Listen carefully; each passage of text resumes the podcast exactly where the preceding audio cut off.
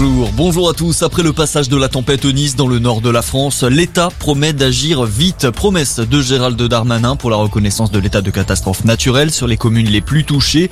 Des rafales puissantes jusqu'à 173 km à l'heure ont été enregistrées hier. Le bilan est lourd. Au moins 8 personnes ont été gravement blessées en France. Les dégâts matériels nombreux. 160 000 foyers ont été privés d'électricité. À l'échelle de l'Europe tout entière, ce sont près de 9 personnes qui ont perdu la vie au passage de la tempête, notamment en Pologne, en Allemagne et aux Pays-Bas. Condamné à la prison à perpétuité pour le meurtre de la petite Maëlys, Nordal Lelandais ne fera pas appel de sa condamnation. La fin de trois semaines de procès aux assises de l'Isère marquée par les aveux de l'ancien militaire.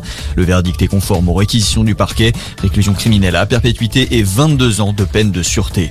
De nouvelles manifestations contre le pass sanitaire se préparent aujourd'hui en France. Rassemblement attendu notamment à Paris, à Lyon, à Marseille ou encore à Strasbourg.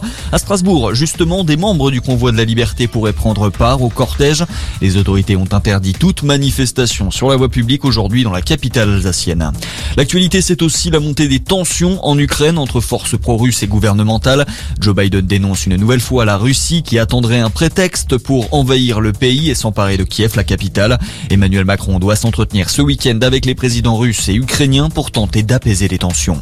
Le sport, dernier week-end de compétition aux Jeux Olympiques de Pékin, dernière chance de médaille pour la France en ski de fond et en bobsleigh. Pour ce qui est du ski acrobatique, Kevin Roland, le porte-drapeau français, termine à la sixième place dans le halfpipe. L'épreuve de ski alpin par équipe a dû être annulée pour cause de mauvais temps. L'événement pourrait être reprogrammé. Et puis en football, suite de la 25e journée de Ligue 1, aujourd'hui, Lille a concédé le nul face à Metz hier. Un match décevant pour les Dogs, quatre jours avant leur déplacement en Angleterre contre Chelsea en Ligue des Champions. À suivre aujourd'hui, Lyon sur la pelouse de À 17h et Nantes qui reçoit le PSG, c'est à 21h. Voilà pour ce tour de l'actualité. Bonne journée à tous.